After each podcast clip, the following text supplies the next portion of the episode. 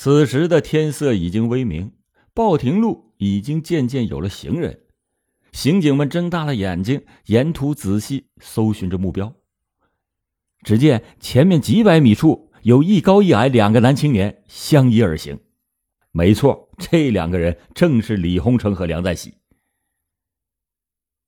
他们在田龙警务站逃窜以后，被啪啪车拉到了这里。由于人生地不熟，看到警方四处设卡，惊恐万状，就像两只没头的苍蝇在附近乱窜着。就在这时，他们看到后面开来了一辆警车，不禁是大惊失色，没命的朝一个铁路的涵洞方向跑去。警车飞驰而至，一个急刹车，刑警们跳下车来，几个漂亮的擒拿动作，把两个人按倒在地。随后搜出了一支仿六四手枪和一万两千元人民币。经过与新邵公安局提供的八三幺特大抢劫杀人犯罪嫌疑人特征进行了比对，证实这两个人正是参与新邵抢劫杀人案的凶犯李洪成和梁在喜。民警们估计，李青海、钟高才不知道此时李洪成等人已经落网，很可能还会再次同他们取得联系。侦查员就备足了电池，打开了李洪成的手机，准备来一个姜太公钓鱼。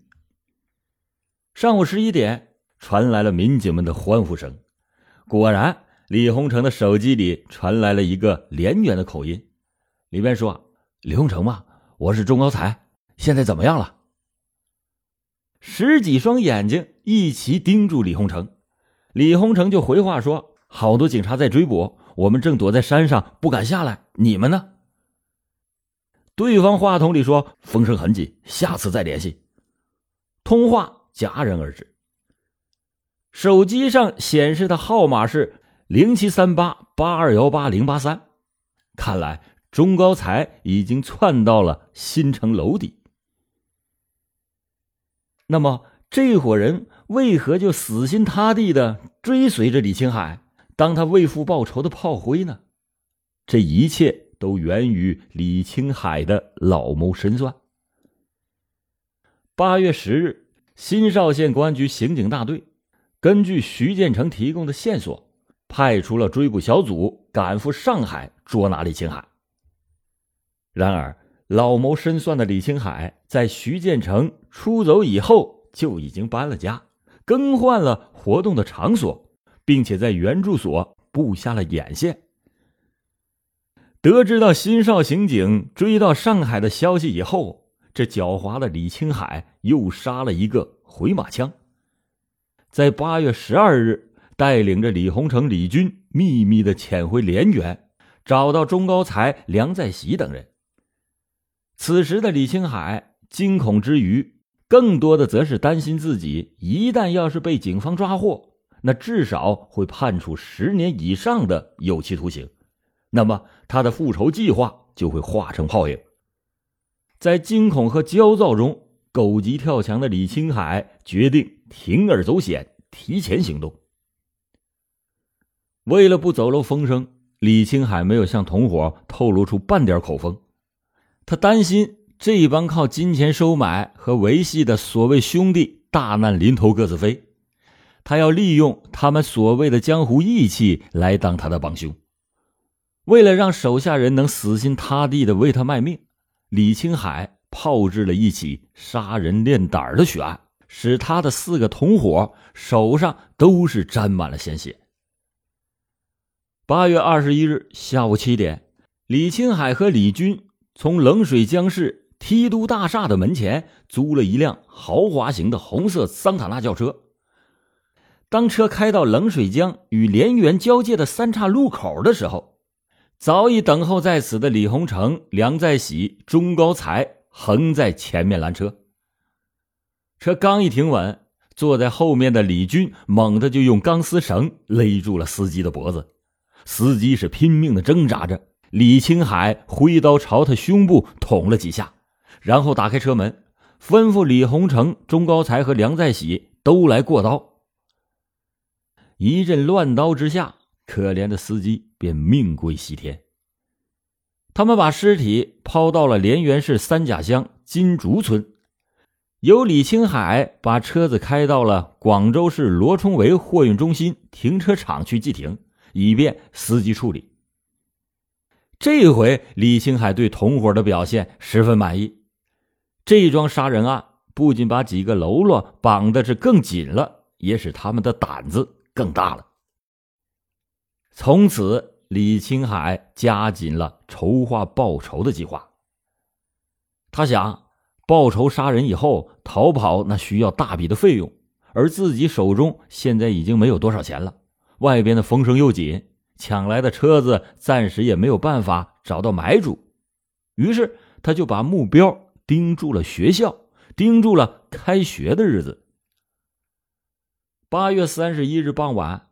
李青海一伙抢劫魔石小学的学费得逞以后，认为复仇的时刻已经到了，于是他就对手下说：“兄弟们，我在连源杀了人，现在又抢了钱，已经是犯了死罪，横竖都是死，干脆一不做二不休，咱们去找李莫初为我报杀父之仇。”正在冲动中的李军、李洪成等人是一口应允。都说海哥听你的，你说杀谁就杀谁，要死咱们一起死。李青海毕竟是经历的比较多，他处变不惊，他就对李军说：“药癫子，你和李莫初家里老六关系好，可别坏了我的大事儿。小寡头钟高才、梁在喜，咱们一个人拿一万块钱，其余的让药癫子带到马路上等咱们。”李军见李青海不信任他，就快快的离去。其余的四个人则手持刀枪往三长村的方向疯狂的扑去。到了村口，李青海从路边的一个卖肉店抢过了一把屠刀，全副武装的，杀气腾腾的直奔李莫初的家里。这个时候，李莫初早已作古，但是他六个儿子都是住在村里。李青海带着三名帮凶，远远看去，隐约可以看见厅堂里的男人是李宣华的兄弟，不由分说的抬手就是一枪。李青海定了定神，说：“梁大喜，你去弄把梯子来，然后再把电话线剪断，要他们报不了案。”就这样，李青海带着三名帮凶，远远看去，隐约可以看见厅堂里的男人是李宣华兄弟。然后不由分说的抬手就是一枪，李宣华是应声倒地，李洪成一枪就把李广华的妻子肖秋香给撂倒了。梁在喜、钟高才是举刀助威，见人就砍。李广华吓得是一声惨叫，拔腿就朝屋里边跑，四个人是紧追不舍。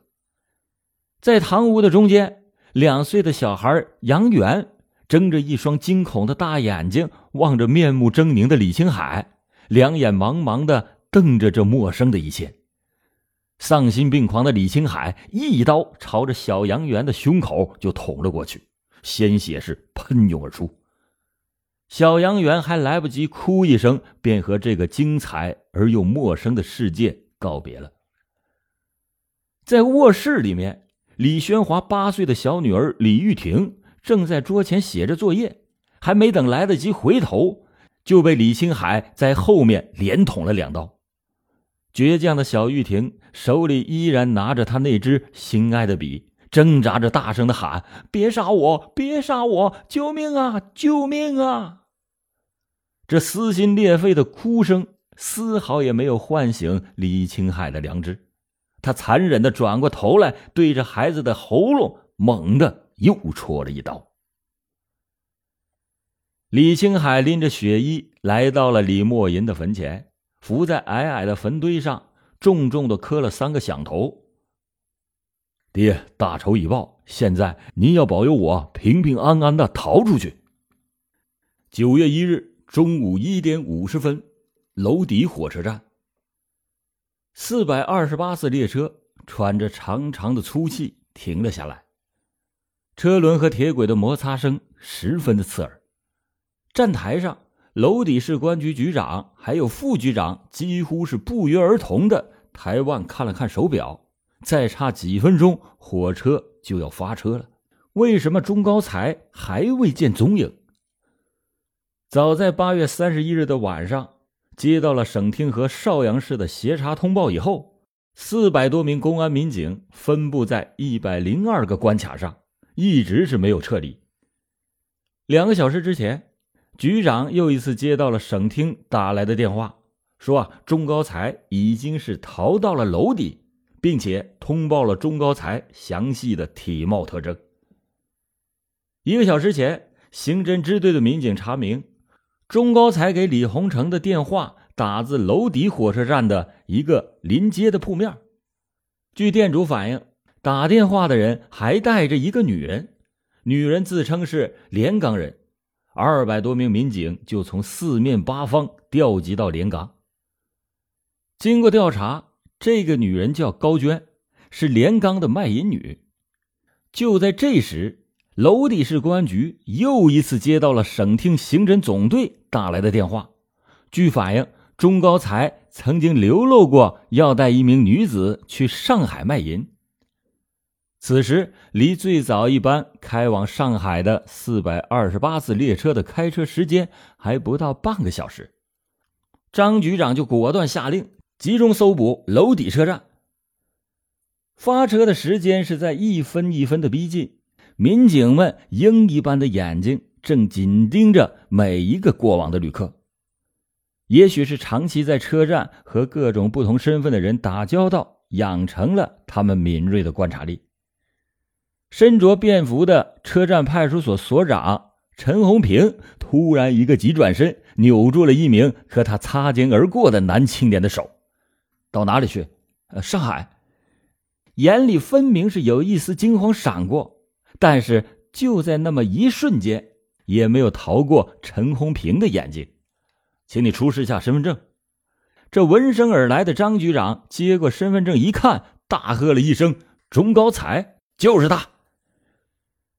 搜查钟高才的口袋，发现了两张去上海的车票和一把一尺来长的牛耳尖刀。你和谁一起去？钟高才回答说：“我一个人。”这明显就是在撒谎。钟高才是真要带高娟去上海，还是和另一名凶手李青海一起外逃呢？如果是高娟，钟高才为什么要撒谎？那么高娟又在哪里？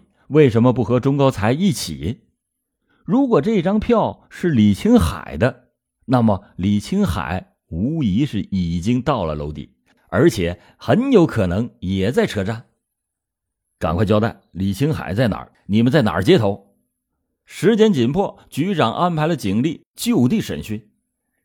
这惊魂未定的钟高才一见这阵势，以为警方早有掌握，只好是交代了李青海也在车站，并且很可能已经上车了。此时汽笛鸣过，四百二十八次列车已经徐徐的启动。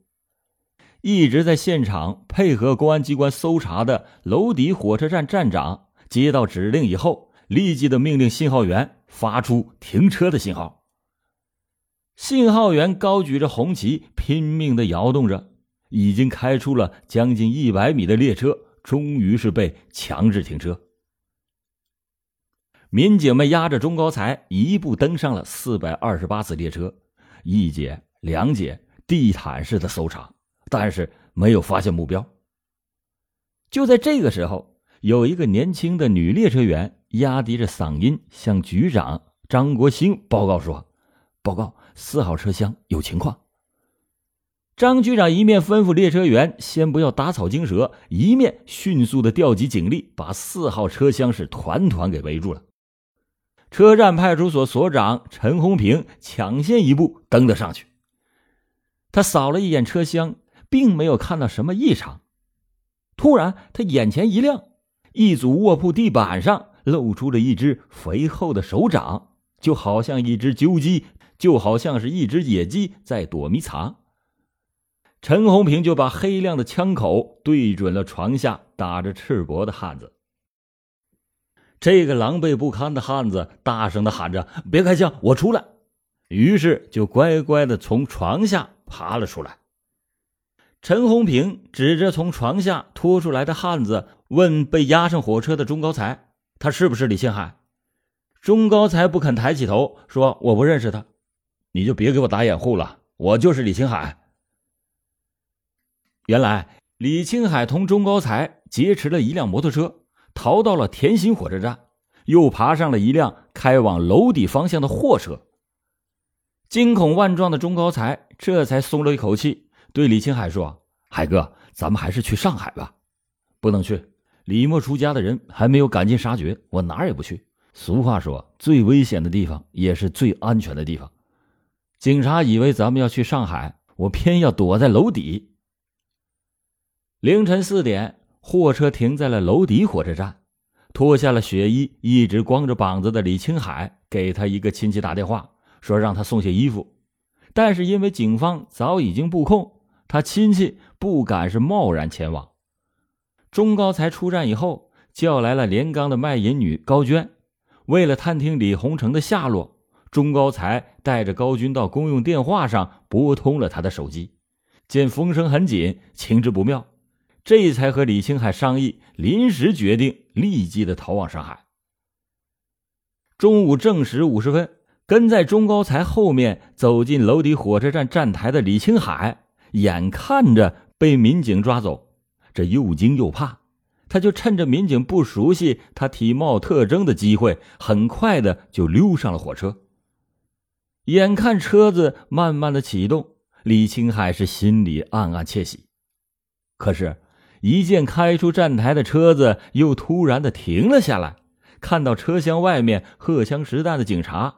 知道这回是插翅难逃，但是又不甘心束手就擒，只得在车厢里边东躲西藏，最后躲在第四节卧铺车厢，躺在了一组下铺的床底下，企图侥幸过关。